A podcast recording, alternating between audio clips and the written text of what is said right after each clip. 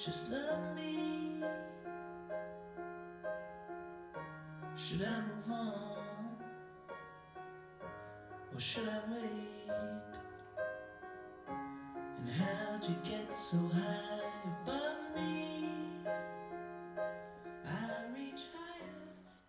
大家好，这里是回声海滩，我是大明。啊、今天有点特别，今天只有我一个人。呃，是因为这样，那个之前在节目里也提到过，我们有一期节目在录制的时候，因为软件的技术问题，上半段的内容又再次的没有了。但是呢，因为下半段的内容非常精彩，我觉得也可以独立成章拿出来给大家分享一下，所以我们今天就决定在这个周末为大家推送一期新的节目，是拿这个多余的素材吧，在我看来是多余的素材，重新剪辑混音之后送给大家，也作为我们北美吐槽的这个系列的一个开篇。那这期节目除了大明以外呢，还会有葛大爷跟之前上过我们节目的阿九。呃，除了这两位常驻的嘉宾以外呢，这一次还有两位新的来宾跟我们一起。两位呢都是在北美有过工作啊，不学习跟生活的经历，他们分别是拓跋还有 Joanna 小姐，两位也是第一次参加播客的录制啊，就是因为大家知道那个葛大爷和阿九还有包括拓跋，他们三个人其实都是在北美有过那个学习跟生活的经历，那就是因为我们身边有这样的资源嘛，所以才会想到想要做一期这样的节目，因为你知道我们以往的节目都是会。先有一个主题，我们想要做的一个主题跟内容，我们去找到合适的资源跟嘉宾，然后再来做这期节目。比如说给 OK，对不对？找到身边的一那个 Julian 跟我们一起来做这期节目。但这一期就是说，我们发现身边有这样的一群人，然后这群人都非常的有意思，对吧？然后在他们的身上，我们就框去框他们的特点，然后就把他们共同在北美的这段经历框进来了。所以呢，就想以此来做一期节目，但。非常不巧，上半段出了一些意外，但是下半段就像我之前说的非常精彩。其实我们这一期在年前很早就已经录完了，之呃之后呢，因为一直有一些新的内容时效性比较强，所以想先放出来。所以呢，在年后吧，在三月初，我们就决定把这期节目拿出来。包括啊、我在三月头上会去休个假，等休假回来之后，我们会跟几位有过北美经验的嘉宾在一起。把北美吐槽这个系列好好的再录一集，再来跟大家见面，所以希望大家可以喜欢。那大家就当没有听到我之前的这段话，大家收拾一下情绪，我们从头开始，好吧？这段音乐会重新再进一遍，然后大家听一听我们录的这下半段节目。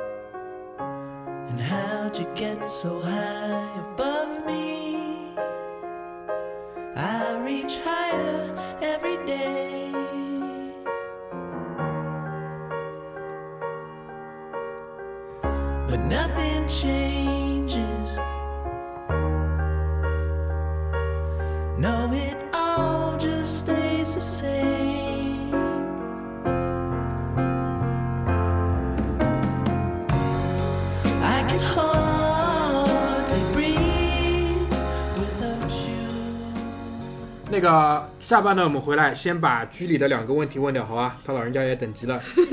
第一个问题是，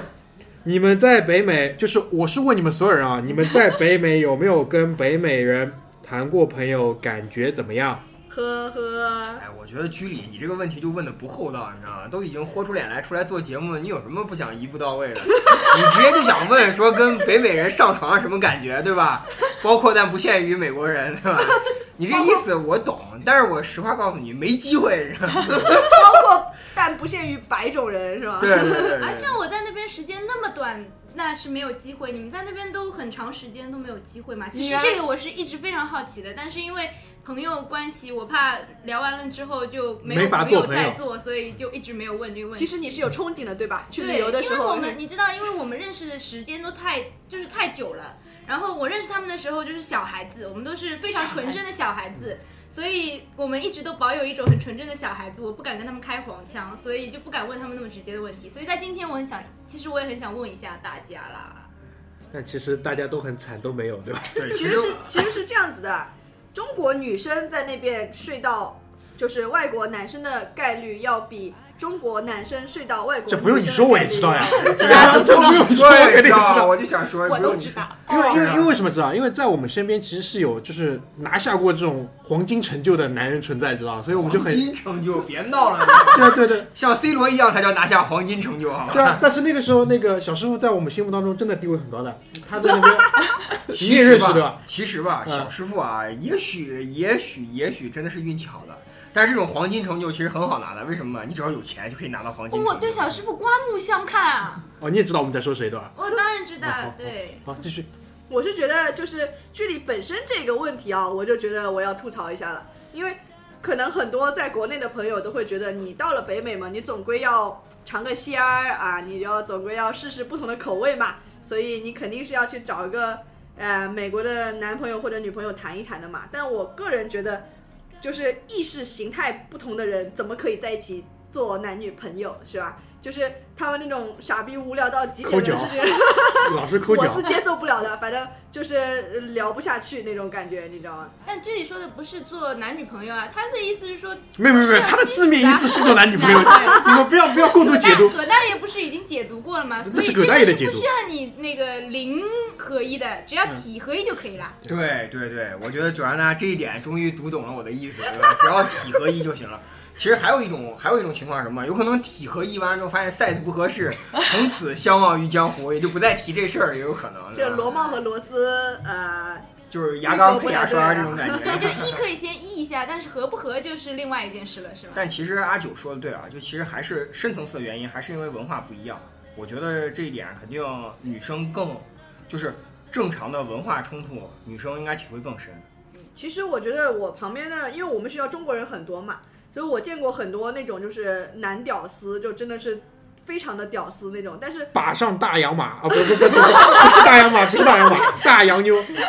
但是就是我觉得女生也有屌丝的，但是就呃也有一些就是他一去刚一落地的第一直以来的目的都是要绑上一个就是大洋马，洋人，对的，就是所以他就会一直就是。呃，包括有一些只跟洋人玩，不跟中国人玩那种，然后强行别这么歧视，不是洋人啊，就是外国人。外国人，外国人，嗯，然后强行不跟中国人玩，强行不说中文，这样的也很多。然后就是一直想要去呃巴结一下，这样。其实基本上过去的，我觉得留学生会分成这样两批，就是一批的人就是一过去之后就觉得自己不是中国人了，就跟外国人在一起玩，然后看到中国人跟你打招呼，就嘿 What's up，就这样子。哦，这种我必须又要吐槽 了哦，真的是忍不了了，这种傻逼啊！对就是哎呀，我最近嗯中文好久没有说了，我都不会说了。哦，对，就是这种人，我靠，一落地就那种，就是你知道吧，一回国就是那种啊，各种什么各地方言才能讲起来，然后那个飞机只要一到美国领空，就简直就跟换了一个人一样，就是啊一下就变成那种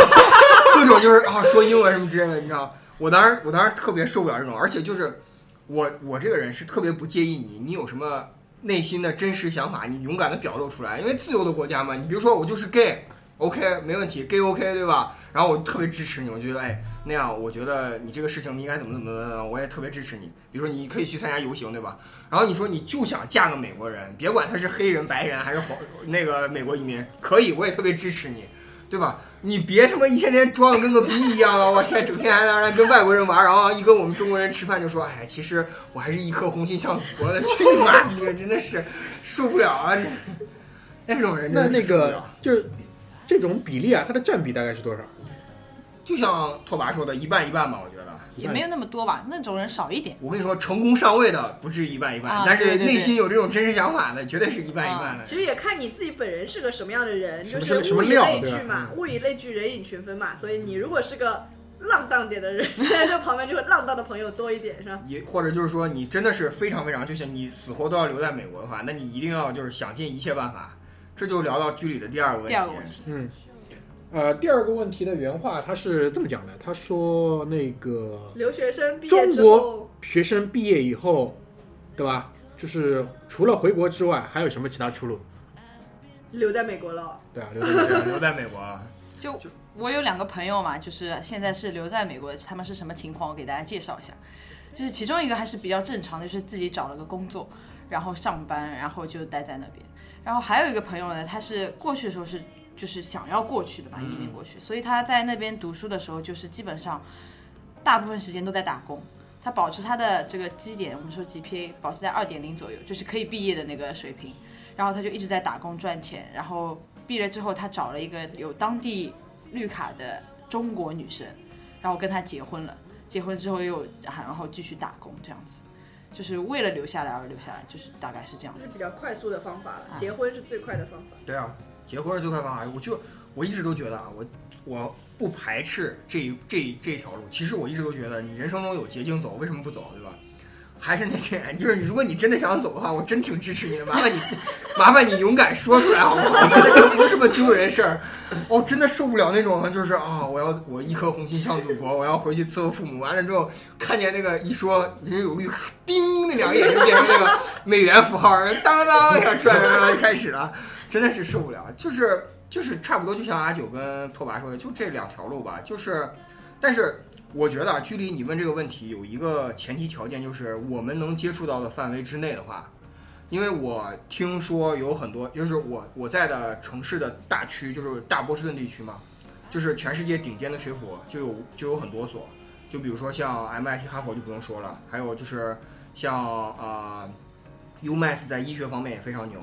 然后 BUBC 也是非常好的，包括那个它附近还有一个布兰代斯，这些学校就是里边的学霸实际上是走的跟路跟绝大多数的普通留学生完全不一样的。像啊、就是我有一个同学，他们会去，因为他是北京上大学嘛，然后他会去这个哈佛 MIT 去参加一下他们本科的校友会。他们这校友会有些时候里边的一两个顶尖的学长，他们的人生轨迹跟居里问出来这个问题完全套不上的，他们完全不需要考虑毕业回国或者是毕业这回事情，因为他们就是一直都走在某一个学科或者某一个行业的非常最前、非常非常前沿的地方。甚至你就是我们夸张到就毫不犹豫的说，就有可能你在美国学了三年之后，你回过头来发现你在国内的本科教材换掉了之后是他编的，就有可能是这种，或者是某个政府机构的智库团的目标就是他能回到中国来为中国服务，就是这种人是完全不符合居里问的这种问题的，因为他的人生轨迹已经远远超出了你能想象的范围。等于毕业不是他求着学校毕业，而是学校求着他在我们学校毕业吧，这样对，然后作为我们的校友。就是这一类的人，我能接触到的一个是我真真正正见过真人的，是一个就是我见过一个真的是特别 nerd 的一个人，就是我的一个呃做交换生时候一个同学的哥哥，他是表哥。然后这个哥哥就是他就是那种就是你大大概你可以定义成成天才，就是他在 UC Berkeley 读的本科，然后又在 UCLA 读的博士。他的博士是算什么呢？就是算你 NASA 发射一条火箭要要有什么样的情况下才能到火星，然后怎么样怎么样的情况下，他算算算算算到有一天他觉得这个东东东西特别没意思，然后他去修了计算机，他去修计算机，他修计算机之后，他是他真的是去修计算机，就是处理一些软件上的编程啊这些问题，然后他就去他去谷歌做了实习，然后谷歌做了实习完之后是他觉得不是特别有意思，然后他就回到 NASA 帮 NASA 做这个后台的这个程序的维护。就是呃很多就是卫星啊，或者是这种航天飞机的这种维护后台的程序维护，他都有尽一份力。就这种就是大概就是大神级别的。可能是玩转于鼓掌之间，对，就就是不是工作选我，是我选工作。对，然后还有就是最近一个我知道大神，就是那种神级别的人物，就是呃我一个同学的他的初中校友比他高两届，就是他上初一那个人毕业，他那个父母是双双东大双博士，然后他是本对东大东京大学哦，全亚洲 我也是东全南亚洲大学的。全亚洲最牛逼的大学，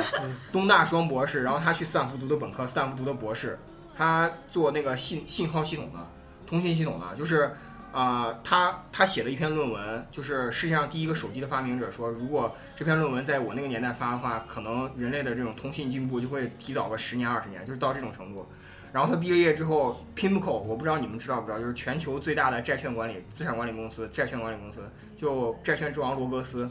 ，Pimco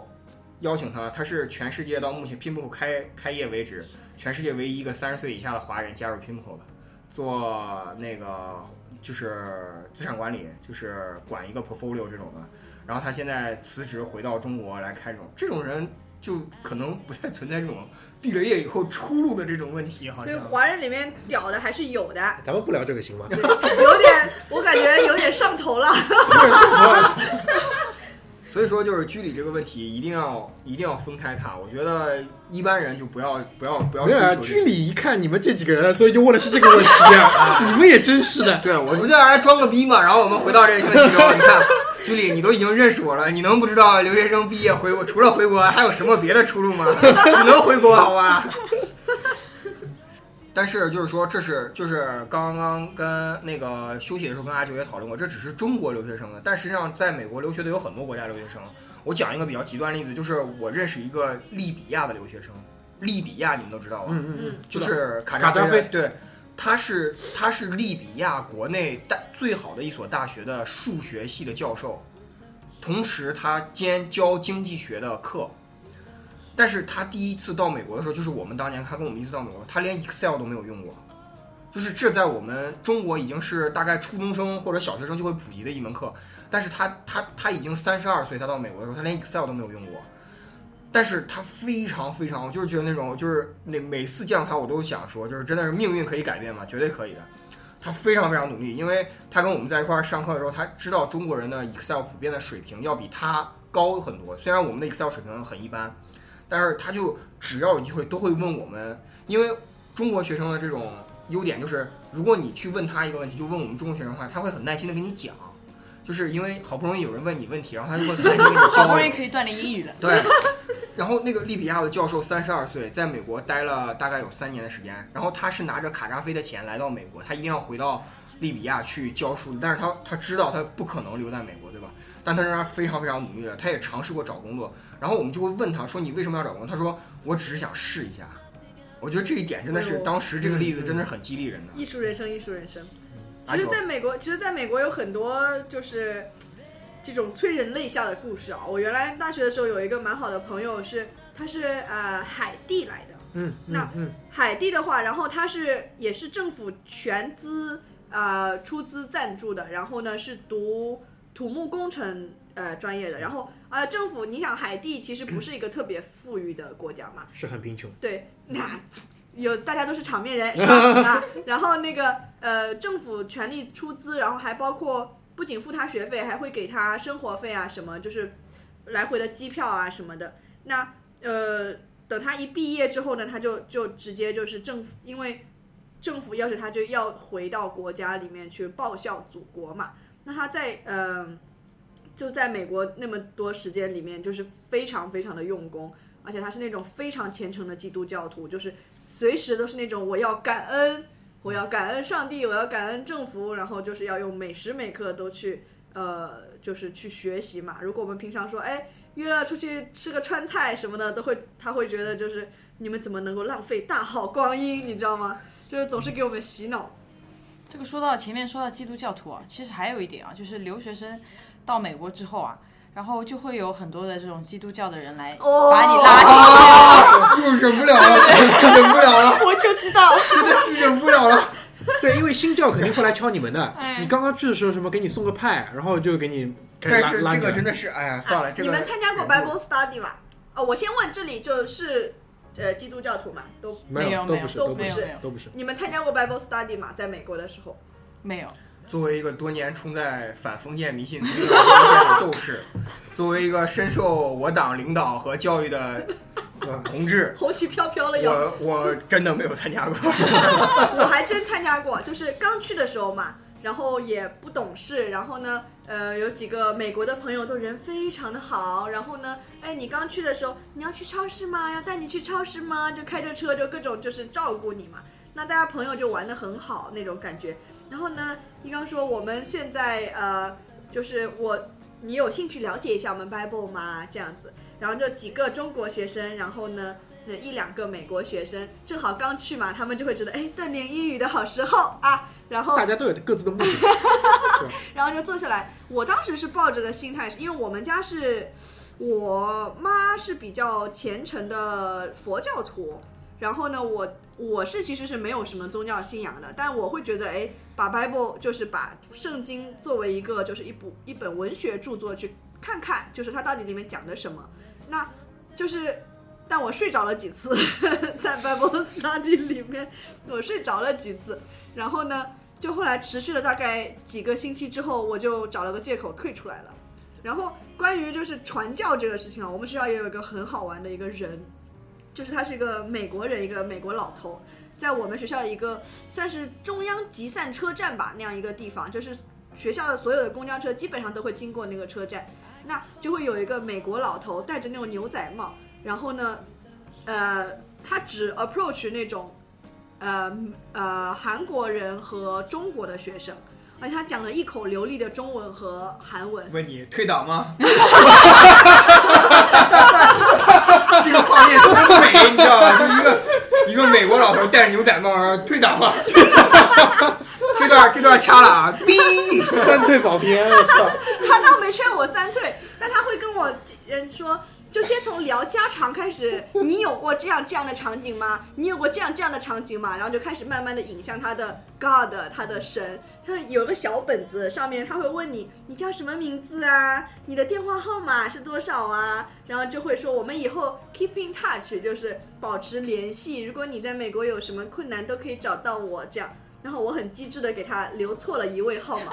就比如说海洋民族真的有时候真的我 是真的之所以是海洋民族，海洋民族 就比我们这种吃土的要好。这种吃土真的，老老实实就留给他。我有个同学，就你们不是为了什么练口语干嘛？他还入了我摩门教，你知道吗？就是为了这个，人家我跟你说，哎，这一点我必须要讨论。你这个同学入摩门教非常聪明，你知道吗？只有在美国，你只有信摩门教，你才能娶多个老婆，六七八个都可以，你知道吗？当时他什么都不知道，后来后来不也回来了，出路也就是回国，也就回来了。因为因为娶不到老婆。娶不到老婆是吧？六七六七八个老婆还是蛮蛮吸引人的一个条件。但是你刚刚过去的时候，你在马路上碰到这些人的时候，你会吓到的嘛？因为通常他都会在马路上拉住你，然后给你一本本子，然后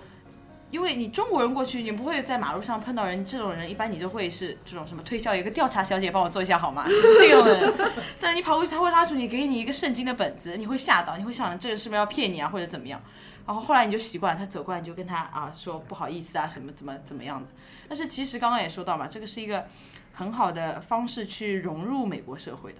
然后，所以就有那些刚刚说到的，有一群特别喜欢融入美国社会的人，他们就是经常每个礼拜要去一下教堂啦，然后跟他们的教友们在一起，然后最后还要入教啦，然后他们就成功了。我一定要吐槽一下。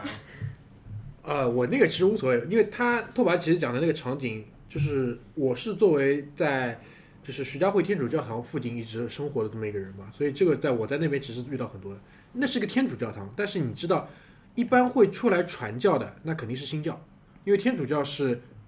不讲究传教的，他们也传教，但他们的理念是我把教堂修到你这里，然后我的大门永远打开，你爱进来进来，不爱进来拉倒。只有新教会在马路上，那个我们小时候也是经常被拉住。Christian 嘛，对吧？一个 Christian，一个 Catholic 嘛，新教应该是 Christian 嘛。对，就是美国基本上全是。嗯，因为我其实是去看过一个，其实是一个比较呃好的一个朋友，他其实是也是 Bible Study 的一员啦，就是一个美国朋友。然后她是人非常好、非常淳朴善良的一个姑娘，那她就邀请我去看她洗礼哦，的场景。我那还蛮大的事情。当时被她吓到了，就她真的是她的那个牧师，就是拉着她的手，然后她是跳到一个池子里，然后把她拉起来对。我当时我就是觉得，我说我他后来出来的时候，我问她，我说你当时是有准备好被她就是这样泡到水里吗？他当时觉得自己很骄傲，就是我是被 Holy water 礼好啊，你好好讲。你知道吗？来，葛大爷，葛大爷已经 淡定淡定葛淡大爷定。两枚白眼送给你。换换换个话题，换个我觉得宗教这个话题还是谨慎一些，谨慎一些，就是考虑到节目的效果，毕竟。呃，毕竟觉得就是在北美生活，宗教也是个逃不开的话题，但是我觉得点到为止就好，因为毕竟还是这个这个事情还是挺敏感的，就比如对讲，对对对对对对，就牵扯到个人的这种信仰问题嘛，还是挺敏感的。纯属个人意见啊，本节目纯属个人意见。对对对对，就是讲回到美国，我就突然想到，就是这讲到信教，我就想到这个，呃，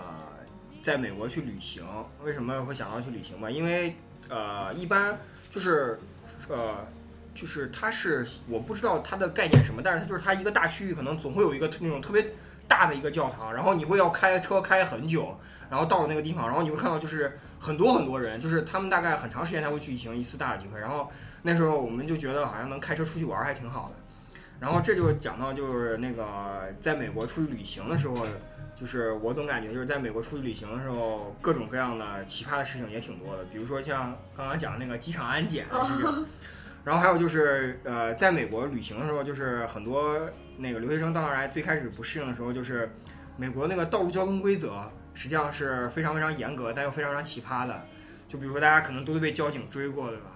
追过追过，对对，然后都被拦下来，对，都被 pull over 过，然后都遇到过那个 stop sign 你不停，然后结果被美国人骂了。就包括最近那个枪击事件也是，当然跟那个枪击事件跟交通规则没有关系啊，就是说美国人其实开车真的挺挺挺横冲直撞的。然后我当时在美国还算比较稳妥，我唯一一次被撞的就是被一个中国富二代，然后开个玛莎拉蒂，然后他一一脚油门倒车，咣叽一下骑到我屁股上了，然后。就是这就看出来，就是这个富二代的这种驾驶技术可能有待加强。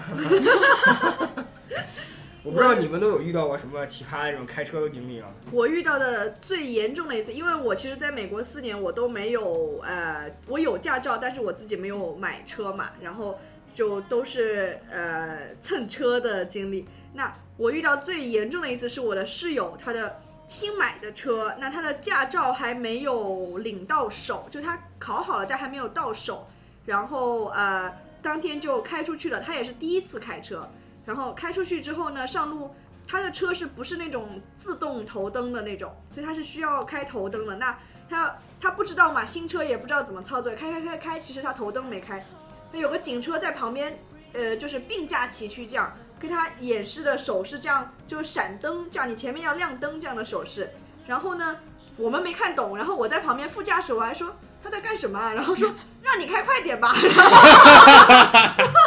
然后。然后我说是不是觉得你开太慢了？然后他就一脚油门滋下去了，然后就被那个警察呜呜呜追了，追到呢，然后就是其实是蛮大的罪的，一个是无证驾驶，然后呢你又不理警察的劝导，然后又逃逸，几条大罪在一起，反正。然后呢，最终就车直接就拖掉了，我们就站在那个路边。啊，你就是典型的公路片，就是车被拖掉，然后你们两个人站在那，然后就要伸拇指准备拦车。不，我们当时有打电话请同学过来接我们，不过我的那个室友他就是被告上法庭了，就最后需要上庭那样。嗯，不过最好最后还是蛮好的，我们学校有那种就是免费给学生用的法律顾问，就帮他减了一些刑，这样就是可能罚了一些钱，然后再呃。这个叫监管期吧，就是呃 probation，然后就一段时间不能再去触犯律例，这样子就还好。当时是真的吓坏了，就第一次真的离警察这么这么近。然后那个警察上来就是问我室友说驾照没有，然后说你知道为什么拦你吗？不知道。然后我们两个当时是很懵很懵的状态。就我有个跟你差不多的经历啊，就是那个时候也是我跟我两个朋友就是去。Columbus 嘛，开车去，然后是大晚上了，大概就是半夜里的。然后那个你大家知道，那个美国的高速公路上晚上是其实是没有灯的，很黑很黑。然后就有一个朋友在开车，然后另外两个人就是晚上了嘛，睡着了。然后他开车平时就是非常野的那种，他就开着开着开着，等我们突然就觉得车子慢下来，停下来了，就不知道为什么。结果一个警察就站在窗旁边，警察就敲敲了车门。这个车窗开开来跟我们说，他说我刚刚看见有辆车在飞，就是有辆车在飞。我朋友那个开到了一百八十码嘛，就是反正晚上高速公路也没有人。然后呢，我那个朋友碰又碰的不巧，他的驾照过期了，然后他自己都不记得了。然后警察问他驾照拿出来之后，他驾照又过期了，超速又超的蛮厉害的，然后嗯就被罚款了，还好。就被罚款，罚了四百美刀，因为呃本来超速是两百，然后没有驾照是两百，罚了四百美刀，就是这样子。然后就是自此之后，他而且就不让他再开了嘛，因为他就让他副驾驶的人再去开，因为他是其实是没有驾照，就当场换位子。其实我想说的是，其实那些警察啊，就美国警察在高速公路上，他们是会钓鱼执法的，对他们就躲在暗处，对，然后有快的超速的车子啊，他就会去追。但是这辆车子如果他追不上呢，他可能就放弃了。啊我我至今为止没有看到过啊，就是在高速公路上美国警察开的车追不上的车子。啊，对，没有因为美国高速公路你开不了兰博基尼、法拉利的，你开上去之后轮胎倒给你刮了，底盘全都给你挂了，你看，全全都是那种一般的车的话，美国就是开那种最老的那种福特，那叫什么皇冠还是什么，就是那个呃丰田的那个丰田的也有丰田的，反正就是就是那种它都经过改装的车，然后它一脚油门踩的非常快的。然后那个就是交通警察，确实也不算钓鱼执法了，他就会隐藏的比较深一点。就感觉这是他们的乐趣，对就是看有没有人超速，我要去追了。就他平常不亮灯，他也是正常开在路上，然后一看见有什么样的，然后他就开始亮灯，然后开始叫，然后就呜呜呜就追上去了。但在这件事情上，我要插一句嘴，我是这么觉得，就对于我这个对于美国不是那么了解但去过的人来说，我是觉得，就在你在美国开车开太快不行吧？你在美国开车开太慢也是不行的，对对的你是会被公路上的人骂的，对就是那些喜欢超速的人嘛，你知道吗？就是乔安娜在美国有一段经历，差点丧生在美国的高速公路上，就那个时候，对，就是我前面在说，我去的那个时候是在美国下雪下最大的那一年嘛，然后我们开了一部小破车，然后那部车那部车牌子还挺好的啦，但是那部车是非常的破，然后就当时我和我的朋友他送我去机场嘛，幸亏我们出门的比较早，但那部车因为它的胎压是不稳的，所以在这么大的雪的情况下，我们根本开不快。就我们一坐上去的时候，那部车所有的那些故障灯全是亮的。然后当我们坐上去了之后，我们还在研究，我就在旁边研究说明书。我朋友在开车嘛，我一边扶着我后面的箱子，因为胎压不稳，他的车会倾斜，一边扶着我的箱子，一边在研究说明书。就当时还在研究的非常认真的时候，我突然觉得，哎，我好像有点在晃。当我抬起头的时候，我就看到我的眼前就是一片天旋地转，我们的车架打了三百六十度加一百八十度，我的数学不太好。漂移，然后他就当我们停下来，好不容易停下来，就惊魂未定的时候，发现我们的屁股是对着我们该去的那个方向。然后好不容易，当我们调转了车头，准备再开，但当时我们大概也就二三十码吧，虽然是有点慢，但是因为我们的车子有问题，而且我们刚刚惊魂未定，所以我们开的非常的慢。然后这时从我们身边开过去了一辆不知道是面包车还是大卡车，然后上面就半个身子露在外面，有一个美国人，他长得非常的像 Eminem，然后他就一直对着我们比手势，然后不知道是什么，因为我们关车窗，又很大的风雪，我就觉得你在对我说说唱吗？你知道吗？然后后来我朋友说他在骂我们，他有可这个朋友能是在就是我，对，他有可能是在对你说，你们中国人真是太屌了，这样都能控制住。我我解释一下啊，就是不好意思，这个当时这个技术开车技术水平很高的人就是我啊，我竟然没有丧生在那条路上，就是我。当时呢，那个人其实他在说的是这样的车你就不要开在路上了，就不要开出来了，你知道吗？然后他开的是一辆超级大的大卡车，真的是吓死我了。对我当时就很害怕，然后我还想说，就当时我是什么声音都听不见的，然后我就看他一边在比手势，一边半个身位露在外面，我想说。然后我当时心里就是又气，然后又害怕，然后当时心里在想说：“你不会从车上掉下来吗？不会从车上掉下来吗？掉下来吧，掉下来吧。你们两个以后就不要去给美国人民添麻烦了。我 你们会不会被美国永就是就是拒绝入境啊？”没关系，反正我已经走了嘛。不过我会回去的。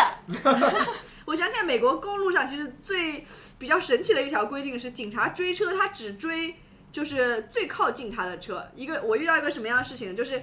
我的呃两个朋友开车嘛，我坐在其中一辆车上，那呃他们两个男生开车就飙车那种尬车，左右开始你前我后这样。然后呢，我坐的那辆车的那个呃男生比较滑头，他看到了后面有一辆警车，就是类似警车的车啊，就是他的呃探灯啊什么，其实有点不一样。他说有警察，然后就踩油门超过了那个就是旁边那辆车，因为他们当时都是超速嘛。那超过了旁边那辆车，他就到前面去了。于是警察就追着他后面那辆车，然后他就自己一脚油门就扬长而去了。然后那个那个男生朋友就是他就那种各种捶胸啊，就是两百刀出去了、也那种。不是啊，我听说的是会追第一辆车，就是会追超超速的第一辆车。因为我我那个我们有时候开那个麻省的高速公路的话，它都是警车会追最最领头最超速那辆车。就你如果你在慢车道开，你正常开一个正常的速度吧，然后你就看到你身边有两辆车，歘歘一下过去了，对吧？过去两辆车之后，你就会你再开一一会儿，你就会发现它只拦了第一辆车，就是第一辆车停在路边，然后第二辆车继续往前猛开。不过这个也不一定是可能是，看警察，对对对，他可能想他能追上哪辆是哪辆，可能是这样。对，就是九九安娜说的那个是非正常情况下的慢速啊，就是你在洛杉矶或者是加州，如果你在正常情况下低速，就是加州美国的高速公路最高限速是八十，最低限速是六十，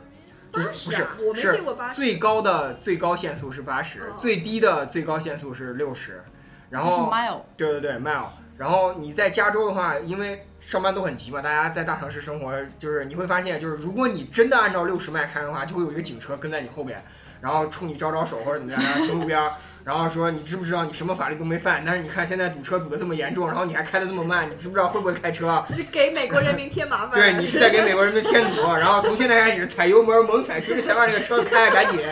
然后那个警车就你就看到他上车，然后嗡一下就开走了，然后就告诉你说赶紧的。这意识形态也是醉了。对对对，他他们实际上管理上比较奇葩，换句话说也就比较人性化一些。不过加州有一个事情蛮好的啊，他们的高速公路上它有一道专门是给 carpool，就是呃，它一定要你的主驾、副驾上都有人，对甚至高峰的时候要求你至少有三个人才可以开上那快那个快速道。道。对啊，这个是蛮好的，我觉得其实上海、北京什么都可以借鉴一下国，内在学，但是失败了，尝试过。就开不出一条快车道了，开不出是吧？不是，最主要的是不是？最主要是每一辆车上都有两个人，有两个以上的人。也根本没有人会遵守，那 是？Uber 是吧？哎，说完这个交通，我不知道你们有没有坐过美国的公共交通，公交车不算啊，你们有没有坐哦，过？我坐过 Greyhound，啊，对，就是灰狗啊，火车啊算吗？火车算。哦哟，这个火车我也是醉了。我跟你说，坐完美国的火车，你他妈回中国简直就是高铁是神一样的东西，你知道吗不过？美国火车有一点好，它可以充电，然后可以就是空间很就是非常的充。你能想象从我那个小城市开车到我到波士顿一共才需要三十分钟，火车要坐一个小时三十分钟的感觉？不能充电是什么？那叫残，那叫暴殄天物好吗？不能充电简直是真是太夸张了。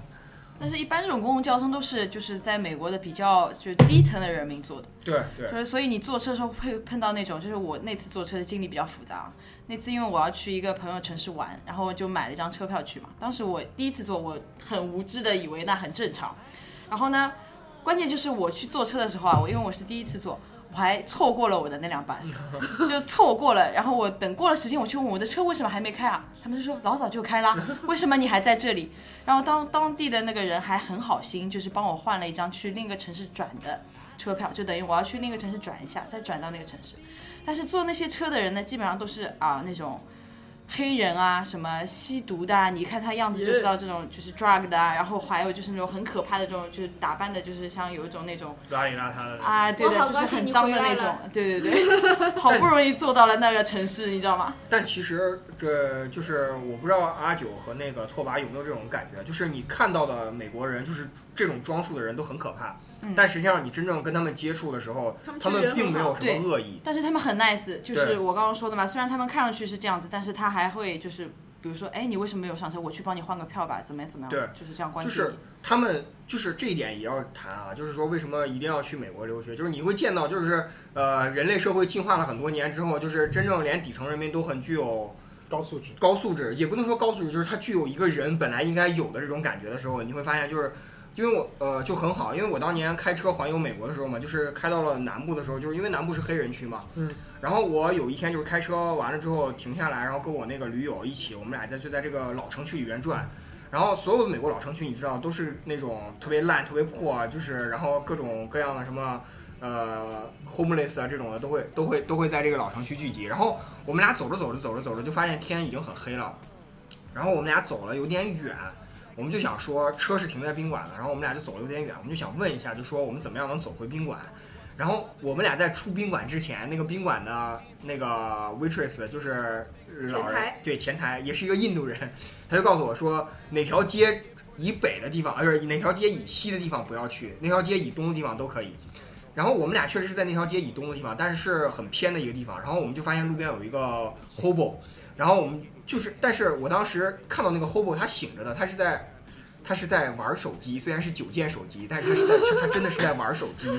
我不知道那手机能不能发出来信息什么之类。然后我就去问了他一下，我就说，我说我要去哪条街和哪条街的交叉口，然后我现在这个地方，呃，是不是离很远或者怎么样这样？然后这个 hobo 抬头看了我一眼，当时就觉得挺恐怖。但是我因为当时我当时上路的时候就很坦然，就是死了就死了这种感觉。然后就是车祸没死，就是没有车祸的话，那这反正就是怎么样都行。然后我就很坦然，我就看着他，我就说我说那那个就是呃，我可以给你一些吃的或者什么样之类，或者你有什么需要的话，那个我都可以给你。但是你能不能告诉我，就是因为我现在很着急回去。然后他就很，然后他那个眼神瞬间从诧异变成了很不正常。他就说，他说我不需要任何东西，看不起我了，就是他没有觉得，他说我不需要任何东西，你可能误会我了。然后那我跟你一起那个到那个街，就是到某某某个地方，然后我要去那个地方的另外一个地方。然后他就跟我实际上就走了一个 block，就是美国的一个街区。嗯然后他就跟我讲说，你其实离那个地方一点都不远，只是那个地方呢，呃，你现在走路的话有点困难，是因为它有很多个高楼，你看不到它。然后他说你顺这条路继续往前走就可以了。然后你知道一路上其实很折磨的，因为他讲出来的话也是一股嘴臭味，然后浑身都是一股浑身都是一股臭味。但是我仍然就那一刻，我会仍然觉得，哦，他并不想从你身上得到些什么东西，他只是很诧异。他我我觉得啊，我现在回想起来，我觉得有可能我第一句英语没有说明白，还是语言不过关，你感觉到人性的光辉是吧？也也也还好，就是觉得很有但老子蛮老子觉得我蛮有型的，就是 最关键我是觉得，其实就当我去过美国之后，我觉得其实美国人都特别的热情，这个是我觉得在其他的地方是没有办法感受到的。这里我要插一个题外话，就是因为我先去的我朋友的毕业典礼，先去的美国嘛，我就觉得美国人很热情。即使在街上不认识的人，他都会跟你微笑，甚至问声好。对。但是当我去到澳洲的时候，我就发现，即使你已经跑到电梯门口，你已经要把手伸进电梯，你说等我一下的时候，他都就站在电梯里的人都会漠视的看着你，然后慢慢的看着电梯门徐徐的关起来。就我刚刚去到那边的时候，其实是有一种就是心里非常受挫的，但是后来我也习惯了，就是看到有人来的话，如果我不站在电梯旁边，我也是不会帮他按门的。英联邦，英联邦是有一种骄傲的，是的对对，因为那个澳大利亚当年都是那帮死刑犯或者是流放的人逃跑到那个地方。对，可能是这样吧。所以其实刚刚去的时候，我本来以为所有的外国人就是他们会非常的，就是热情。因为我先去了美国嘛，就觉得美国人都非常热情，我对不会觉得说像可能网上之前去之前会觉得说啊，其实美国人都看不起你们中国人或者什么样，你不会觉得是什么样。当然我不是说澳洲人看不起中国人，但是他们文化差异可能就是在那里，就是他们一些人就会特别的热情，那可能是真心的，也可能不是，就是一种习惯。都不是，我可以确定都不是。对他也可能不是真的热情，他可能只是他从小就是一种的礼习貌，惯，就是出于礼貌而已。但是这样就很好。对，你在另一个地方，他们就可能就是你也可以遇到，就是他们其实很真心对你。其实澳洲人非常的真心去对待别人，就知道他你就会给人一种冷漠的感觉。就直到现在，我都会在上海市的大街小巷帮助各种各样的外国人。就比如说他要买地铁票啊，对对对对，他要问路啊什么之类的，我都会凑上去说，我问他你需不需要帮助。对，实际上这个我在美国体会最深一点，就是这不是什么伟大的事情，对对这就是你作为一个人基本上应该有的素质。就是你看到别人有需要眼神的时候，你在美国就会，就是很多人都会走过你身边，就不止一个人会问你说 Do you need help，或者说 anything wrong 什么这种的，都会问你的。然后他会问完你之后，他会告诉你，就比如说，如果你真的有问题，你应该找什么什么样的人，或者是找什么样的东西，这个很正常。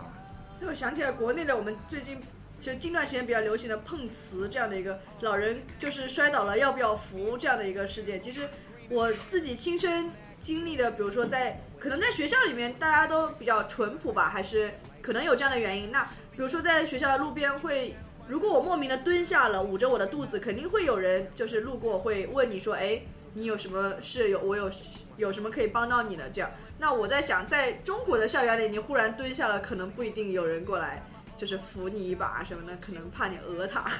对对对，所以说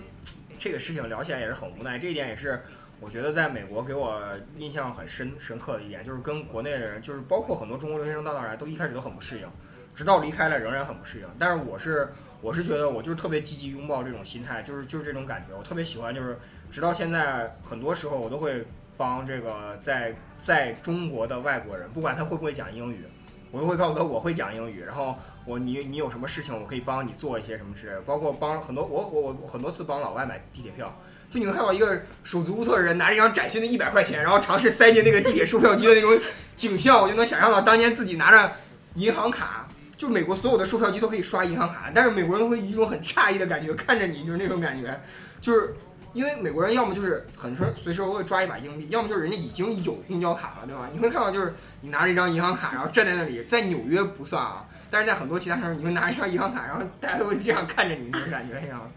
所以说这个也是很很很很很很要注意的一点。其实很多留学生回来会，我们可能会觉得比较装逼这样的一个，这样天天会说，对，哎，他说啊，我都不习惯，就是中国过马路了，这里过马路都乱过的，然后说哦，这这里车子都不让人的。这个一定要操你妈！别瞎说，这个我他妈去一定要国外，人家都然后比如说啊，我都不好不习惯哦，这里大家都没有就是呃帮人家扶门的，这样其实就、其实想想也蛮心酸的，就是可能是国人的一个不不，我跟你讲，过马路这种事情，一定是你美国那个同学，我说好听点叫孤陋寡闻，说难听点就没见过世面好吗？你去美，你去纽约，哪个路口他妈让你的？我靠！哎，我看过，其实我倒想起来一个电影啊，就是说是一个西岸的人到了东岸那边去，啊然后呢，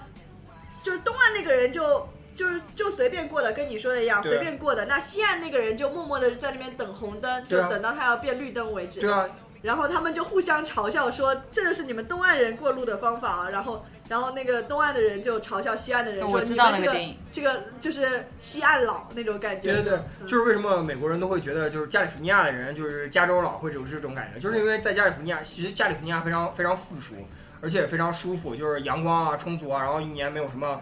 没有什么暴风雪啊什么之类的，人的生活都非常悠闲。而且就是就比较崇尚生活，然后在在纽约那种地方啊，什么一年暴风雪、洪水啊，又是这种九幺幺啊，他们人生活都很紧张的。所以说你在纽约过马路真的是你去看什么呃穿普罗纳女魔头啊，包括你在纽约拍的那些美剧啊什么之类的，所有的所有的经典所有那种黄色的 cab，然后一脚刹车，咚，那个主角撞上去，但是没有什么事情，然后就是说 fuck you 那种感觉。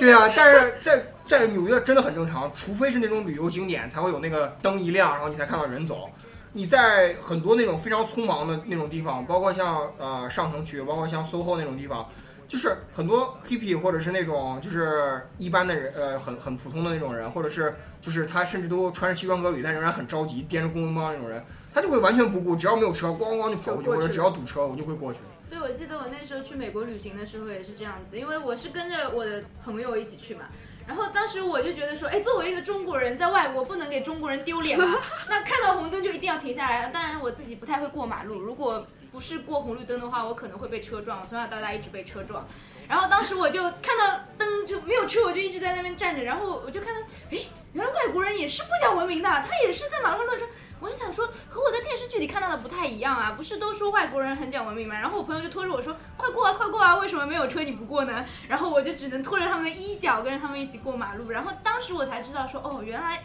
电视剧和现实生活是不一样的。他们可能乱过马路会比现在甚至中国人他都会等红灯，他们可能乱过马路会比我们中国人更胜一些。其实我觉得这也让我想到了，比如说你真的走出去，哪怕是旅游也好，或者是留学也好，或者比如说短暂的去工作也好，就是其实是给自己开阔一个眼界吧。就是你可能一直待在一个国家，你会以为自己以为的就是自己以为的，对，对。然后但是你走出去之后才会知道以为，的就是自己以为的。其实你以为的真的不是你以为的。其实就是阿九这个说，就是在我嘴里，就是你生活在一个全世界最最奇特的国家，在一个特别奇特的国家里，你你的三观需要被纠正。对对对对，你去到一个世界上稍微就是，而且我就特别特别受不了一点，就是你已经生在中国了，你每一年都去什么新马泰这种地方，真的是让我受不了。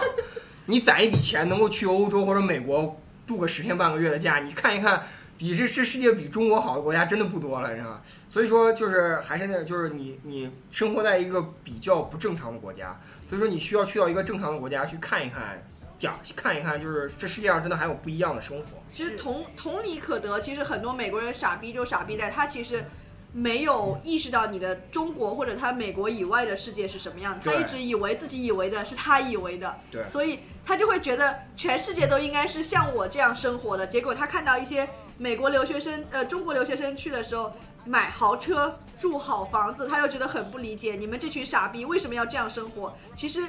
到底谁是傻逼？我们啊，大家心里啊，大家可以想一想啊。对，最后有一句话是我的一个澳洲的老师告诉我的，他说他和他的妻子去美国旅行，然后有一个美国老太太跟他说，哦，你是澳大利亚人，但是你的英文说的好好哦，然后当时就把我那个澳洲的老师给气到了，他就说说，当然了，因为澳大利亚人讲的是英语啊，你们美国人讲的是美语。然后就把那个美国老太太给气到了。这句话听完了之后还挺爽的。这像嗯有不是有英国人总说我们说的才是 English，我们 England 才是说的 English。对女王你们女王不是一直吐就是槽这个事情世界上只有一种英语，其他的都是错误的语言。对，世界上只有一种汉语，其他都是错误的语言。这是简体中文是吧？行，那今天要不就先到这里吧，因为下半段由这里问到了两个问题，我们也无限拓展出了很多不一样的内容啊。我们想等到今后，我们再找个合适的机会，让大家再回忆回忆各自在北美的一些经历，我们到时候再把这个节目、这个系列北美吐槽这个系列继续延续下去。所以今天就先到这边，跟大家说声再见，拜拜。